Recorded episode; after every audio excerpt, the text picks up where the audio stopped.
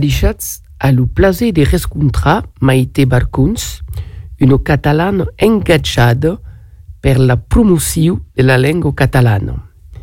Escribano, poeta e traductrice, és adjunta del patrimoni a l'hostal de la comune, l'Ajuntament, com se dit aquí, dels Banis, Amélie Lebin. Maite, merci de nous accueillir et est-ce que podes nous dire così habés rescontrat lo català din vostra vida? El català el vaig trobar a casa meva, amb els meus pares, la meva àvia, els meus avis, eh, el meu poble, eh, amb tothom parlàvem català i era, era la nostra vida de cada dia, el català. Però això era Catalunya del Sud, eh? eh Pineda de Mar, un poble més o menys a 30 quilòmetres de Barcelona. Et donc, dans quel village ou quel ville del sud, la catal le català s'usit tous les jours. On a usit mai le català que l'espagnol. Uh, en aquella època sí, érem tots catalans. Uh, jo vaig néixer al 56, doncs uh, després van començar a arribar eh, en el meu poble, perquè ja havien arribat a Barcelona i en les, i en les ciutats, eh, els exiliats eh, del franquisme, eh, dels que no podien menjar d'Andalusia, d'Extremadura, de Castella, i llavors, és clar, eh, van arribar moltíssima, moltíssima gent. Doncs eh, molts d'ells es varen, eh, eh, es varen adaptar en català amb nosaltres, eh? i d'altres no van voler mai parlar-lo ni, ni saber ni acceptar perquè vivien a Catalunya. Donc, aquella immigració forta en provenance de, de sud de l'Espanya foguet un, handicap per al desenvolupament de la llengua catalana. Sí, sí, sembla que fins i tot sigui fet express, però, en fi, és veritat, Catalunya era una regió industrial, doncs eh, tothom venia cap aquí a treballar perquè aquí almenys es podien guanyar la vida la gent. I evidentment que ha estat un handicap perquè a poc a poc eh, la gent ha anat parlant molt més castellà que català. I després també hi ha el fet de la diria jo d'una segona eh, immigració molt forta que va ser cap a l'any 2000 que varen arribar molta gent de Sud-amèrica i aquí encara la cosa es va complicar més i llavors també l'arribada dels magrebins del Marroc, també tot això eh, ha anat eh, complicant el fet de, del parlar català cada dia, sí. Mais aquel mundo que arribaven havien de mainatges d'infants i quan anava a l'escola l'ensenyament se fasia en castellà o en català? En català i en castellà i eh, sort n'hem tingut perquè ara eh, dona, fa ple veure tots aquests mainatges que s'han esdevingut grans i que, i que són tan catalans com nosaltres, no? I això dona, fa molt de ple, no? Però és clar, després també eh, cal dir que a casa seva han continuat a parlar castellà, eh? I, o la llengua que han vingut de l'exterior, doncs fa que això és normal, les llengües de casa es conserven, eh? Uh, però, és clar, uh, a, poc a poc, uh, políticament, això no ha ajudat. Donc, oui, en 2023, si on va dans vostre village, on usarà tassu ben d'espanyol que de català, eh, d'acord? Ara sí. I encara trobo que en els pobles encara es conserva molt més que a Barcelona o les grans ciutats. Però sí, hi ha molt de castellà. I més a més ara que estem encara una altra vegada perseguits Ara tornem a estar perseguits des del primer d'octubre, des de que ens varen eh, doncs, prohibir eh, de dir sí, que, va, que era sí, doncs encara està més... Eh, encara va empitjorant la situació. Eh bé, on va, on va escoltar per continuar una música catalana.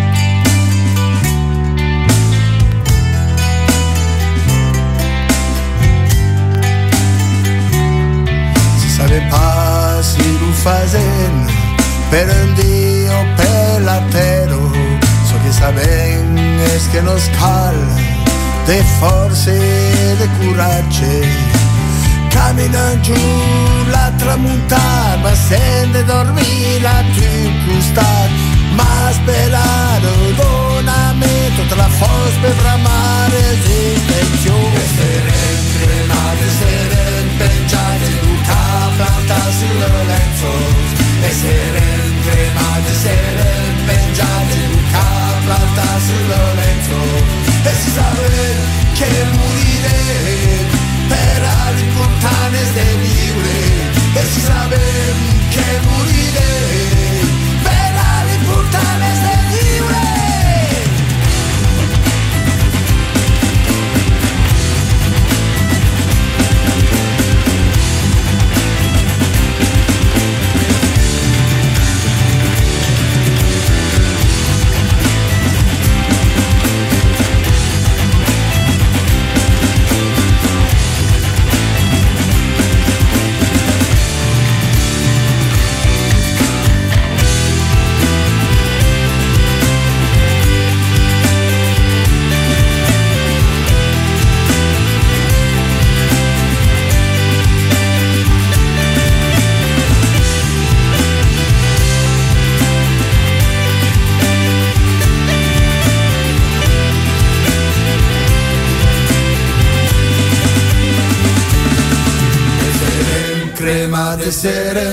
mangiati Luca planta sul lenzo. E seren cremati seren pengiati Luca planta sul lenzo. E si sa ben che morirem per l'importante di vivere e si sa ben che morirem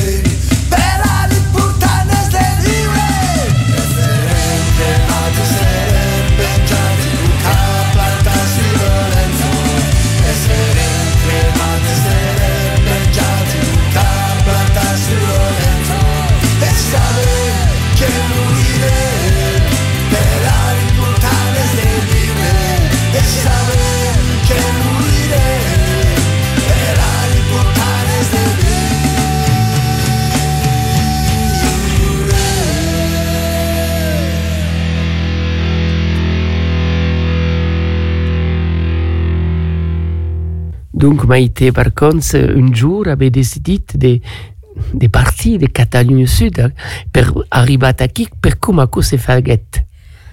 S'ha fet perquè tenia el meu oncle, eh, tinc un oncle i una tia que es van haver d'exilar eh, exiliar. Doncs això fa que es van quedar eh, per aquí, al, al Rosselló. Eh, el meu oncle, que era el germà del meu pare, doncs va tenir eh, fills com el meu pare. I jo amb els meus cosins ens eh, trobàvem molt. Ells venien del costat de Pineda i, i clar, nosaltres no podíem anar tant eh, a França perquè era també a nivell econòmic era diferent també eh, viure amb el franquisme que viure a França. Però és per això que vaig venir a casa de la meva cosina eh, teníem la mateixa edat vam començar a fer bremes després ja vaig conèixer tots els grups vaig conèixer en Jean Pau Giné el cantant mític de Bages i després ja em vaig anar posant dins de tots els grups que feien coses per exemple Ràdio Arrels va ser la més important tant, vaig treballar molt de temps a Ràdio Arrels i després ja vaig, eh, vaig, continu, vaig continuar estudiant, vaig entrar en el Departament de Català a estudiar de la Universitat de Perpinyà, em vaig anar traient diplomes, vaig anar podent fer carrera aquí i m'hi vaig quedar perquè va, a mi va, sempre m'ha agradat molt viure aquí, més aquí que allà. Et alors, parla també, aquí som dans une émission occitane et catalane, mais parles révérablement le francès, on també après le francès?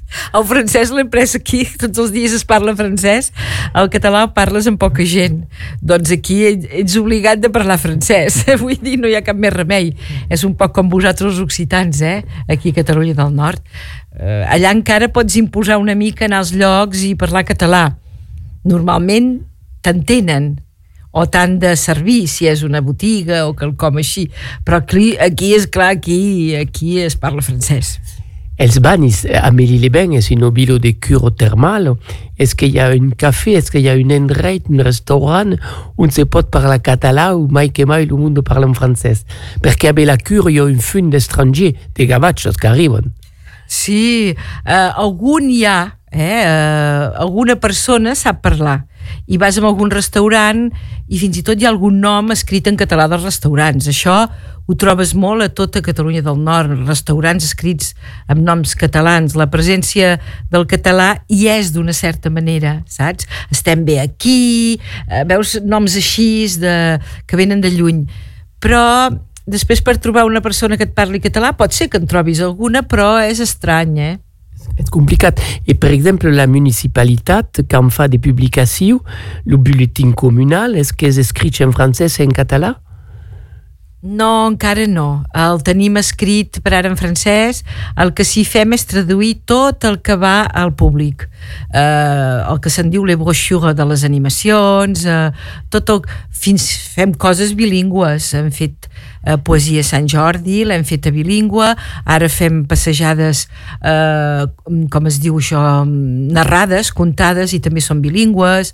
Fem moltes coses amb les dues llengües, venen cantants catalans, eh, ve eh, teatre català, ve... En fi, l'animació es fa bilingüe. On est aquí a, a Ménil-les-Bains, els Bani, on és a meitat camí exactament entre Toulouse et Barcelone. Est-ce que l'influence culturelle, politique, musicale de Barcelone se fa sentir?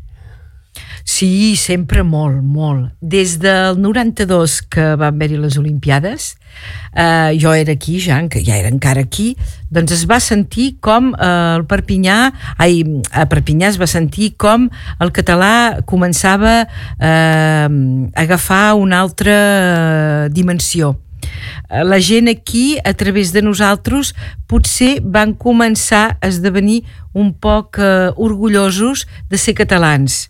La fiertat.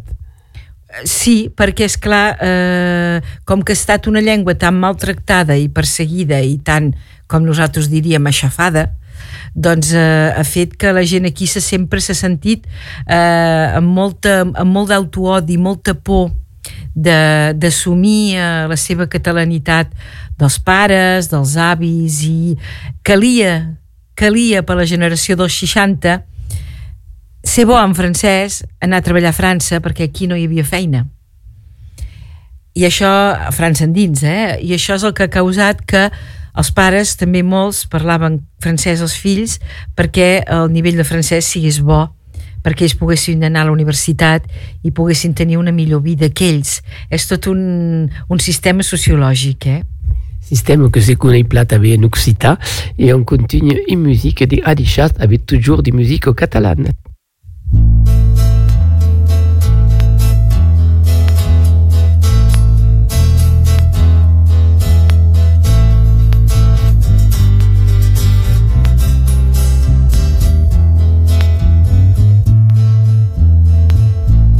l'obiesi set che parlavo. Te dolora portavo. Dablo sturei che speravo catava su camminare si se te vede l'estaco a tus che si alligas si arrens non destaco.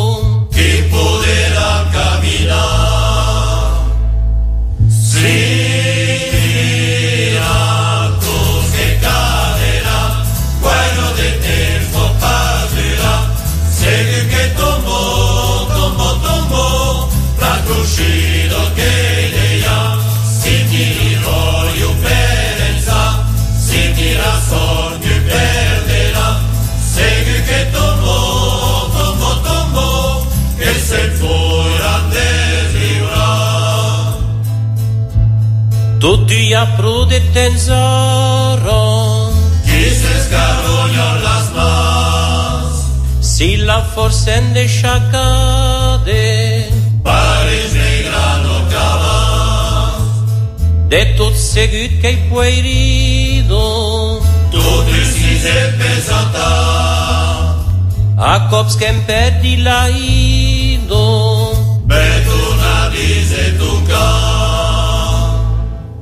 See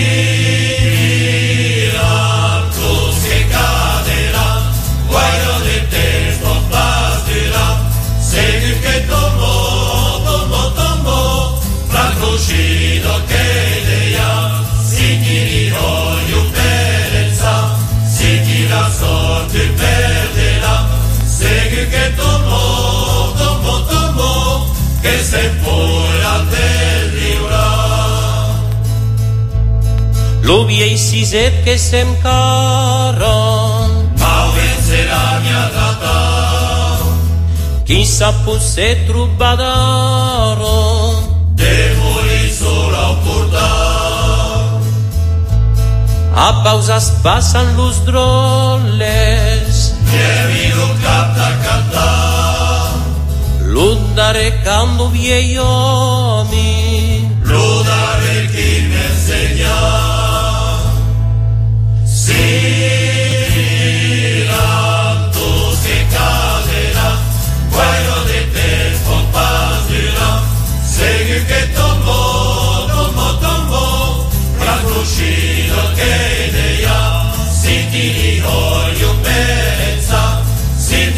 so tu perderas.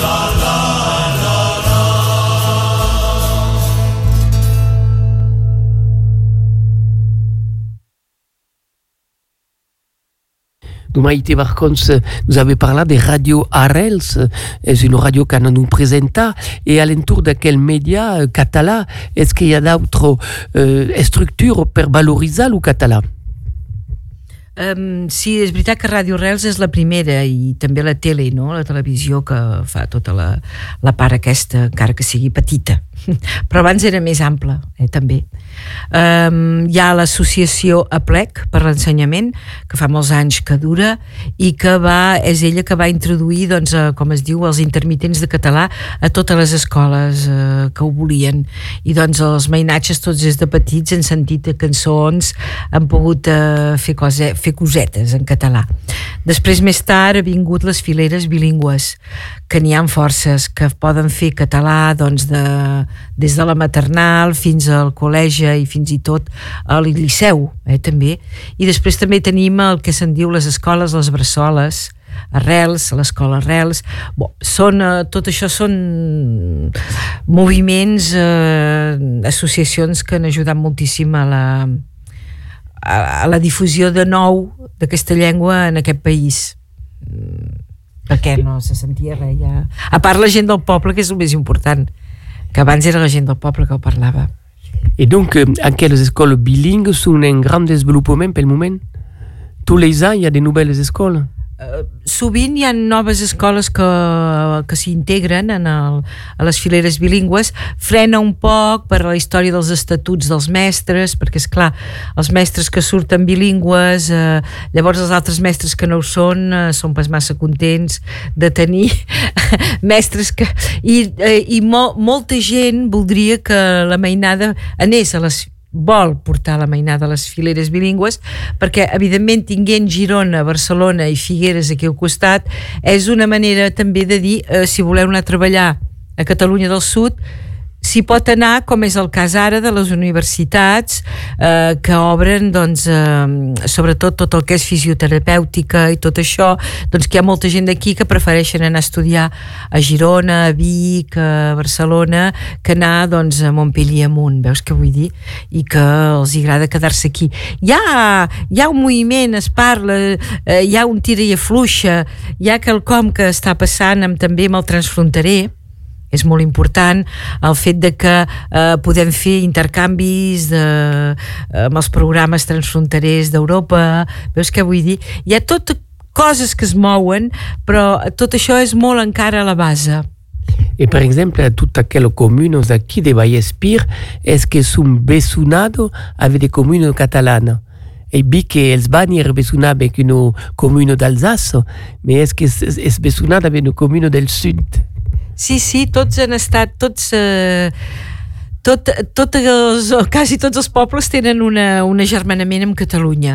Uh, aquí ara um, s'ha aturat una mica, però un poc, diem, però uh, el que estem fent és uh, fer intercanvis seriosos econòmics que econòmics que després també són, eh, poden ser de cultura eh, i d'art Eh, posem el cas, en aquests moments eh, els banys d'Arles com a comuna o com a municipalitat eh, termal eh, hem obert una, una, una, com es diu això, un intercanvi amb Caldes de Malavella, que s'està del costat de, de Girona, i hem fet una... Per exemple, hem entrat dins l'associació de Viles Termals de Catalunya això és la nostra feina, aquí també veus, és una de les coses que fem a Catalanitat. I eh, això també ho hem fet, per exemple, en un poble de Ripoll que es diu Cap de Bànol doncs els mainatges venen aquí, veus, nosaltres anem allà, uh, ara pel juliol venen, uh, perdona, pel juny venen artistes a exposar aquí i artistes d'aquí van allà, uh, fem coses d'aquest tipus que puguin aportar un, una, una, mm, com es diu això, un quelcom d'econòmic més concret perquè és el que necessitem en aquest moment és també una, una, una, un avançament econòmic, veus què vull dir? És, és per això que País d'Ari d'Història Transfronterer amb, amb que diu el GST, que és el... Um, que és el, com es diu, la incorporació en aquest país d'Ari Fronter eh, que ja te'n parlarà ell en, el director, més a fons no vull entrar-hi a fons, però s'està eh, intentant doncs, que els municipis de l'altre costat del Vallespí i els d'aquí puguem fer coses junts, no fem una fira es fa una fira transfronterera eh, es fa coses així.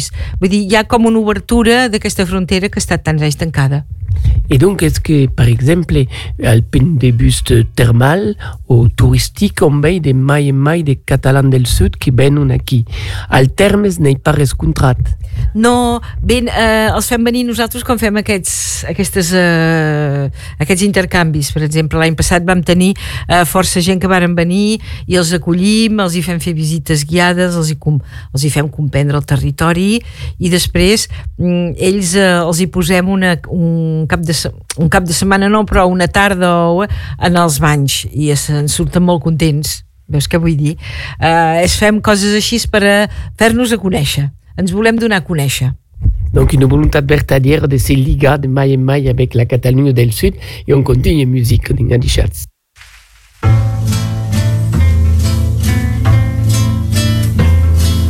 La vie de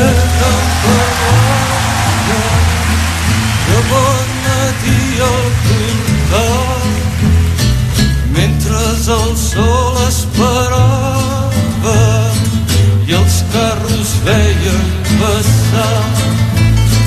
Siset que no veus l'estaca on estem tots lligats si no podem desfer-nos mai no podrem caminar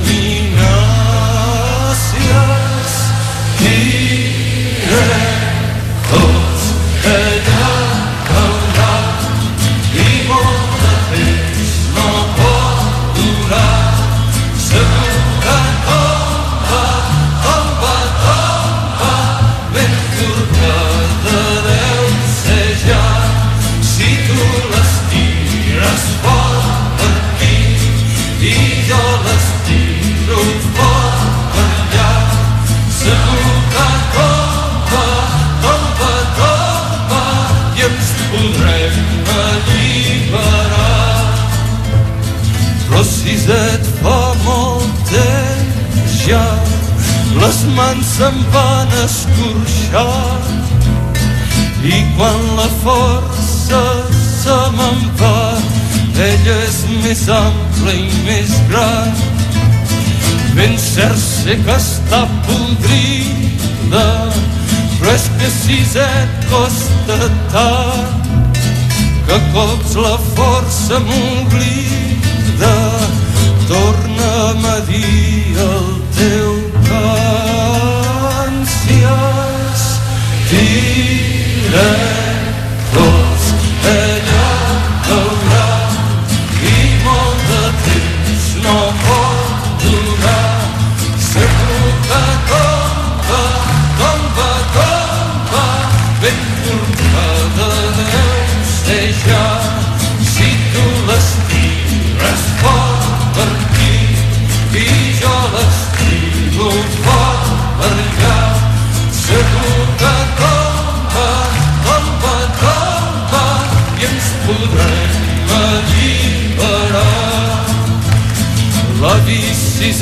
ja no diu res, mal vent que se'l van portar. Ell qui sap cap a quin indret i jo a sota el portal. I quan passen els nous bailets estiro el coll per cantar el darrer cant d'en Siset lo darrer que em va ensenyar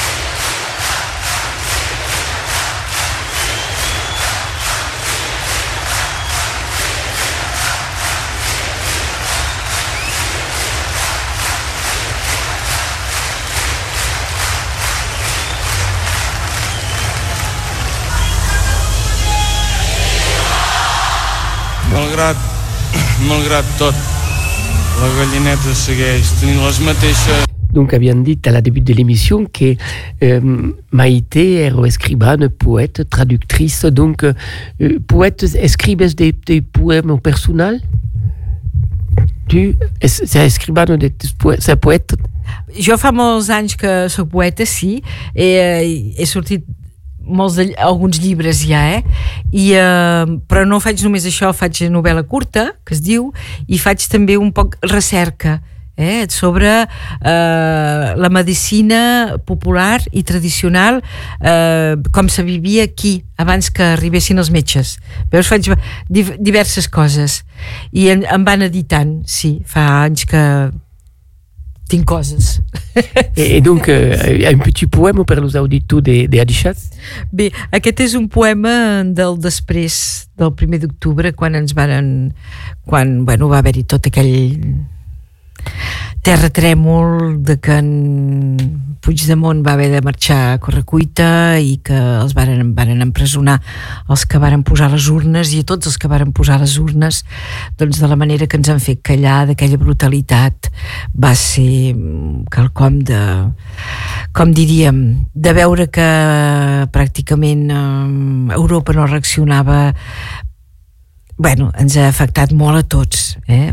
molt, molt Llavors jo he, he, vaig escriure un llibre de poemes després, perquè n'havia escrit un amb la pujada de tot aquest poble, perquè era realment, érem tots convençuts els, els que vàrem, érem moltíssims i érem tots junts i aquesta força ens l'han tallat i l'hem de tornar ara ens hem d'adaptar un poc perquè és així que funciona l'estat espanyol eh?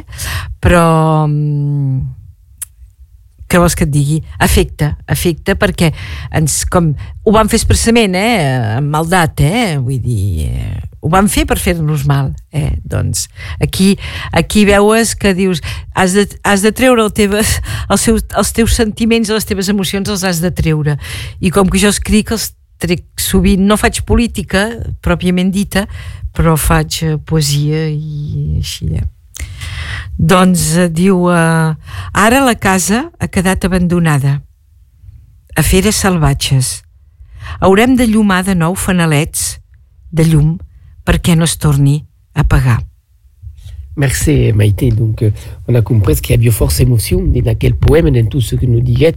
Et donc, euh, à le début de la littérature, est-ce qu'il y a une littérature catalane del nord que es desenvolupada o une littérature catalane mai del sud? Hi ha una... Uh, aquí al nord, ara hi ha una... Sempre n'hi ha hagut, eh? Sempre, eh? I darrerament també. És veritat que van tenir els grans que varen començar, eh? Josep Sebastià Pont, Josep Pere Cerdà, la Renada Portet, que, que ara acaba de morir fa un any. Hem tingut els més grans, la generació que eren a sobre de nosaltres, que eren realment, eh, com es diu, eh, forts, eh, escrivia. Ens han deixat un patrimoni lingüístic fantàstic, sense oblidar el medieval. No. També, això ho cal comptar. Però, és clar dels que coneixem nosaltres són aquests. Evidentment que hi ha una literatura. En tenim alguns noms que travessen la frontera, perquè la gent de l'altre costat, del sud, els interessa més l'escriptura d'aquestes persones, però després aquí tenim també tota una còrrua de poetes impressionants i sobretot ara amb una... i de, i de tot llibres d'història, de, de, de, escrits en català, ves que vull dir? Tenim... Eh, però també tenim molta literatura francesa que parla d'aquest fet català ara que. Donc on peut dire qu'en 2023, la littérature catalane és vivante, força vivante. Oui, és molt vi i tant que és viva, sobretot ara, eh, a partir de que també, eh, pel que fa a nosaltres, la poesia és poetes, eh, de fet tenim poetes occitans que venen aquí a recitar amb nosaltres, a llegir amb nosaltres, eh, el taller 13, que es diu Les edicions paraules, amb el seu editor Andrés Robert, a Illa de Tet, a Illa, que és un dels eh, una de les persones que més està desenvolupant ara l'editorial de, de poetes catalans.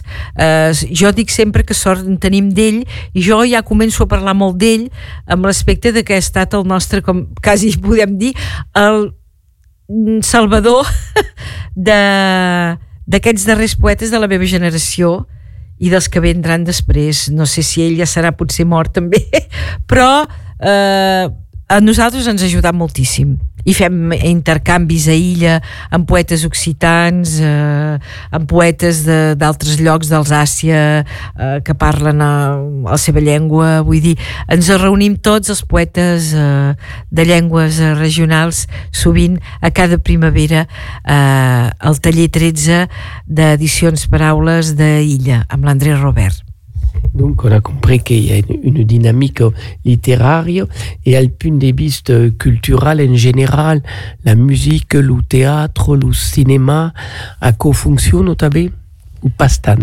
Això funciona pas tant, tenim, eh, tenim com es diu... Eh, eh, de vaga, posem el cas eh, que ens arriben de, amb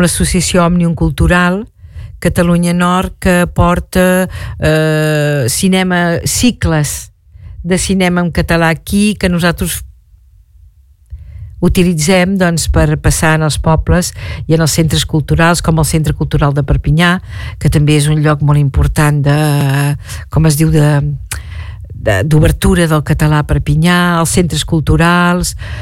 Això és important, sí. El teatre s'han escrit coses molt interessants també uh, la generació que jo tinc a sobre però també hem intentat fer coses els d'aquí. Jo mateixa hem escrit una, una peça de teatre fa, fa uns quants anys uh, l'hem feta però bé la fem la fem poc, la podem fer jo sé pas, potser 10 vegades i després ja no ja no ens tornen a cridar perquè clar, eh, costa, eh, costa eh, pagar, pagar els grups de teatre català. I és clar eh, un actor de teatre català és el mateix que un grup que un teatre francès. Vull dir, hem de menjar de lo que es viu no? i sí, tenim coses. Tenim teatre infantil en català amb la Gisela ai, perdona, amb la Mònica Bellsolà. Eh, tenim moltes coses eh, que s'estan eh, que es mouen però poquetes, com vosaltres. I és que, per exemple, en el domeni musical hi ha una novel·la cançó catalana Bé, bé, la novel·la cançó, la nova cançó és, uf, és, és, com sempre, és la generació de sobre. I encara en tenim que canten com en Pere Figueres que és a tot arreu ell i que és, encara té força per cantar. Ara acaba de sortir un disc també. Uh, doncs no sé com dir-ho, sí que tenim encara, ah, tenim un altre grup també que ha sortit darrerament. Tenim alguns cantants que han sortit darrerament eh, de la nostra més joves que nosaltres, com per exemple la Muriel Falzona, eh, el Llamp de Frigui. Tenim així grups que es van movent poquets, eh, però és clar aquí sempre funcionem amb poquets. I de... I a Catalunya Sud hi ha de grans cantaires nouvelles Sí, Catalunya Sud, eh, clar, la cultura és molt més viva. I el públic també per exemple, si tu vas a les Rambles o a qualsevol poble aquest any ha sigut una bogeria. El dia de Sant Jordi s'han venut l'altre dia llegia la quantitat de llibres dic, valga'm Déu s'han venut una quantitat de llibres impressionants eh, hi ha una cultura catalana arrelada i amb els cantants és igual, hi ha grups de rock, hi ha grups d'això, hi ha grups d'això, veus que vull dir, eh, la cultura allà és viva. Una bona novel·la i un contenu de música toujours ben deixats.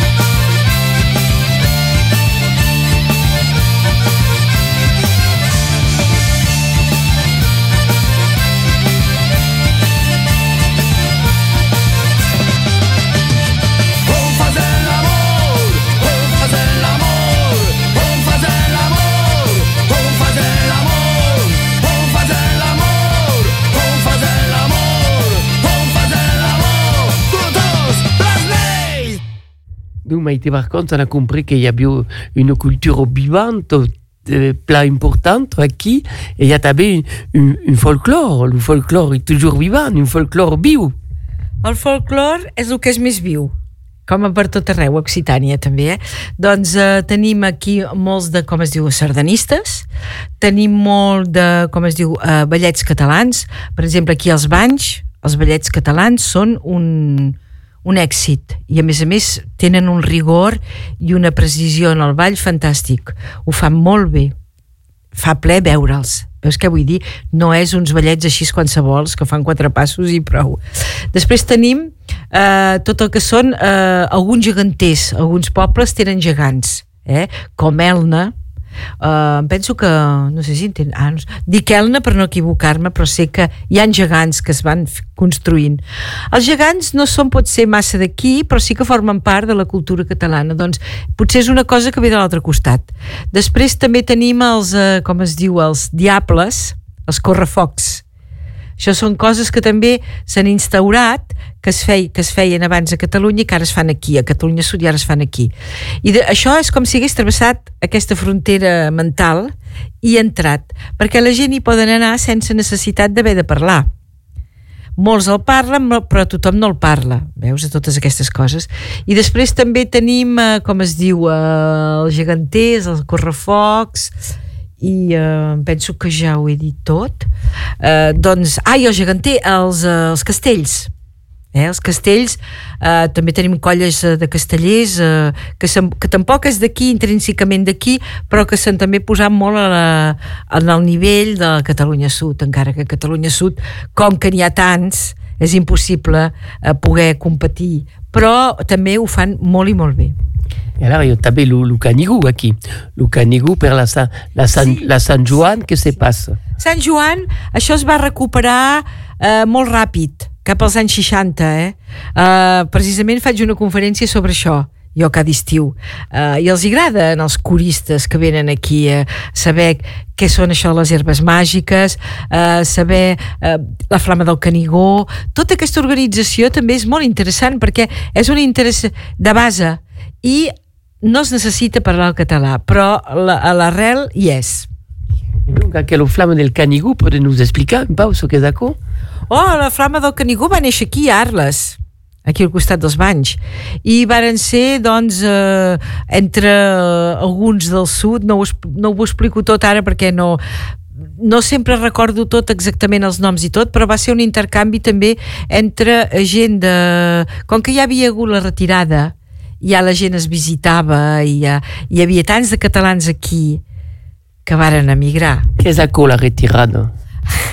la retirada doncs, va ser, com molts ho saben i altres no, doncs va ser després de que Franco va arribar a Barcelona, eh, tota la gent, eh, tots els que havien anat pujant cap a Barça Catalunya, doncs varen haver de marxar de cop i volta, per això que es diu la retirada, perquè hi varen travessar la frontera, varen passar més de 500.000 eh? i van passar també per aquí, eh? Prats de Molló, eh, Arles, hi havia un camp, eh, i després també del costat doncs, de, sobretot de, del Pertús, la Junquera és tots aquests catalans emigrats exiliats polítics que un cop arribats aquí han creat ells també la seva, el seu activisme cultural i eh, fins i tot més tard van crear moviments polítics. Però és veritat que el que sabem és que el, la flama del Canigó és, eh, es va crear a causa d'aquesta trobada i es va portar una flama al Castellet de Perpinyà, que és allà on varen estar eh, doncs, eh, com es diu, executats els darrers eh, catalans del Tractat dels Pirineus, els angelets de la Terra, doncs tota aquesta història que ha anat fent que la flama ara i és a tots els pobles, però potser no tothom en coneix les arrels eh, ben bé intrínseques de, del, del que ve, però sí que és quelcom que es, tots els pobles ho fan. Tots els pobles de Catalunya, no? Em penso que no n'hi ha cap que no fa la, la, la nit de Sant Joan amb els focs i, i les herbes màgiques i tot això. Alors, tu, tu as étudié, tu me parles quel problème de las herbes magiques. Alors, est-ce que puoi dire le secret als occità de las herbes magiques? Sono magiche perché? Perché donne lo poder, donne la sanità, donne la moneda? Perché? un poc de tot. Bé, al, fi, al principi la, la, la, les herbes màgiques són per protegir-se a l'època, eh? Uh, abans eren per protegir-se contra el diable. Això vosaltres també ho teniu, no? Eh, doncs és el mateix. Eh, però també es posen les herbes de benaurança. Són les herbes de progrés, són les herbes que et donen, que tens, que, que dones per desitjar a l'altre doncs, eh, prosperitat a la vida i eh, prosperitat sobretot, eh? Ara hi ha això del diable. Quatre, quatre herbes, cinc herbes? Sí. Hi ha el mort i viu, eh, l'ortosifon, que diuen, la sempre viva, l'immortela, eh, després hi ha l'herba de Sant Joan, que és l'hipericó, eh, i després hi ha, quina més? Fa falta una. Ara me'n recordo... Eh... Són quatre. Són quatre. Hi ha aquestes tres? No. Ara no me'n recordo del nom. És que jo com... Me... On sap sí. que n'hi ha quatre. Sí, eh... perquè jo quan me demanen així no tinc tantes coses al cap que n'hi ha que se me'n van. Récemment, euh, on a aussi qu'une grande fête traditionnelle de Catalogne, la fête de l'ours, est renommée comme patrimoine de l'UNESCO. Aquella festa de l'ours és, és important aquí a Arledetec, eh, dins la regió. Diguem que sí, la, totes aquestes festes patrimonials, perquè això són festes que venen del patrimoni, són importants. El fet de que l'UNESCO ho hagi eh, s'hagi declarat no vol dir que sigui millor veus què vull dir? Jo sóc un poc reticent amb aquestes històries, perquè de fet eh, ara es viu d'una manera, clar, evidentment molt més eh, turística, però també hi ha, per exemple, les processons, hi ha altres el Gregoris, dels banys, el, el carnaval dels banys molt antic, eh, hi ha moltíssimes eh, tradicions molt arrelades que es tornen a fer, que es fan i que es fan un, diferents perquè, eh, per exemple, si tu veus la, si mai un dia podeu a Prats de Molló i teniu l'ocasió que arribi, podeu veure l'exposició del, del que era la festa de l'os en aquests països d'aquestes valls catalanes d'aquí, doncs no tenen res poc a veure amb el que és la festa de l'os actual, eh? Veus què vull dir? Hi ha coses així i quan saps de quina manera realment ho feien, era un, era un, és un altre món. Un dia o un altre tot això sortirà potser eh, amb, amb documentals, perquè no té res a veure pràcticament amb el que passa ara a la festa de l'os. I, i els gregoris que, que fan dels banys, per exemple, que sembla que fan por perquè estan encaputxats en català ai, en blanc i així semblen del Ku Klux Klan. I de fet no, és una, al contrari, és tot el contrari. Era precisament un, era un acte per deslliurar-se de la del, de l'església de l'època. Veus, hi ha coses molt eh, que s'han d'anar descobrint. Jo em penso que s'han d'anar descobrint el món. Perquè en les teles de França, per exemple passen molts de documentals de tots els països del món i es descuiden de les riqueses però intrínsecament profundes que tenim a, a Catalunya del Nord, per exemple, no? Vindran i no posaran una música, per exemple, i posaran una música de guitarra espanyola. Veus, hi ha, hi ha una, un desconeixement de qui som com a, com a entitats culturals i no crec que això potser un dia avançarà, però per, per això tot està molt estagnat encara, no? Perquè hi ha molts monopolis de televisions i tothom té el seu, no com Arte, que té el seu, o la 5, que té el seu. Veus? És la televisió francesa, no sé si podrem fer alguna cosa amb això. Et donc, on peut dire que qui en parlant de télévision, est-ce que le monde qui parle le català, qui comprenne le català, poden veure la televisió de Catalunya Sud aquí? Sí, molta gent la té molta gent la té i ho diuen i, uh, però és clar també i aquesta gent són, seran segurament els més engatjats perquè és clar tota la política del sud pot ser molt incomprensible aquí i tots els programes que fan allà també poden ser incomprensibles en aquí. És que hi han dos, dos evolucions, veus què vull dir? Uh, de vegades jo també penso que, sobretot darrerament, uh, que uh, les teles catalanes del sud uh, potser miren una mica massa també cap a Madrid. Veus què vull dir? Això ja és el meu engatjament polític de cara al fet de que, de que estem realment perdent terreny de, de tots bans. Et dans aquelle fête traditionnelle, comme la fête de l'os, par exemple, il y a une musique spécifique à Catalogne, sont les coblas. Alors, què són les coblas, exactament? Les cobles en tenim, aquí també en tenim, eh? A 13 vents i altres, eh? Uh, que van en els pobles i fan ballar sardanes i això és quelcom que és molt arrelat i que penso que la sardana, com que no es necessita parlar, sempre serà una dansa molt ballada i és molt agradable. Hi ha un grup sardanista també aquí eh, als Banys. Després també tenim una... Ara s'ha obert una escola aquí a Palaldà, als Banys Palaldà, eh? doncs de música tradicional i eh, hi ha molts alumnes i aviat tindrem un concert aquí davant de l'església de Sant Martí. Vull dir que eh, la, aquesta, aquesta part musical funciona, la sardanística també. Eh bien, escoltem música, nous, deixats.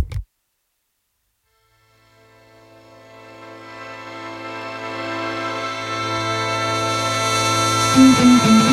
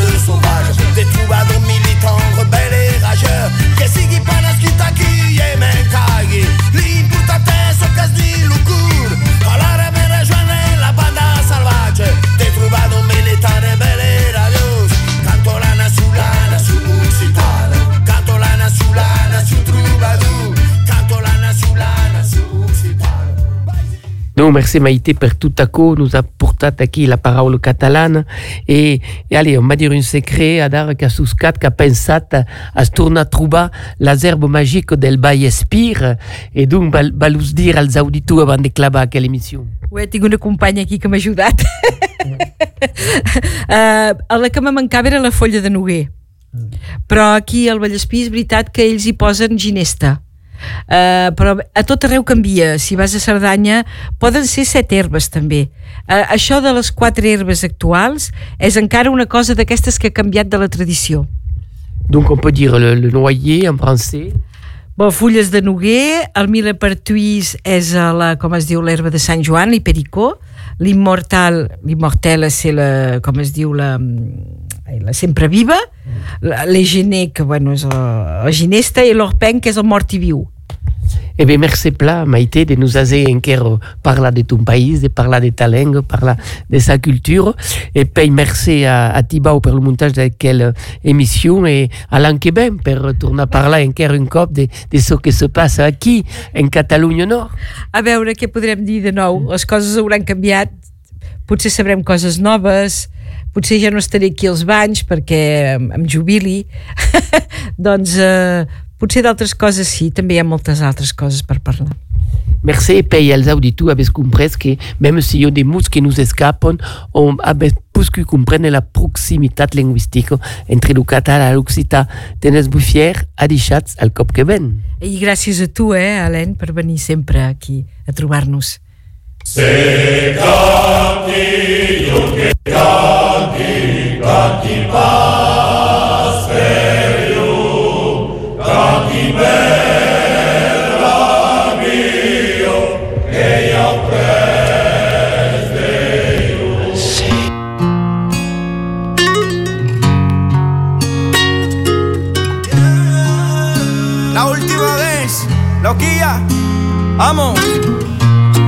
pas les mots pour éponger ta peine. J'ai que mes mains pour te compter la mienne. J'ai travaillé sans compter mes semaines. J'ai pas volé la vie que je t'apporte. J'ai pas voulu qu'elle étouffe la nôtre. J'ai tout fait pour que le nous l'emporte. Je te savais simple, mais je te voyais seul. T'étais toute éteinte, pourtant si jeune. Oh, pourquoi?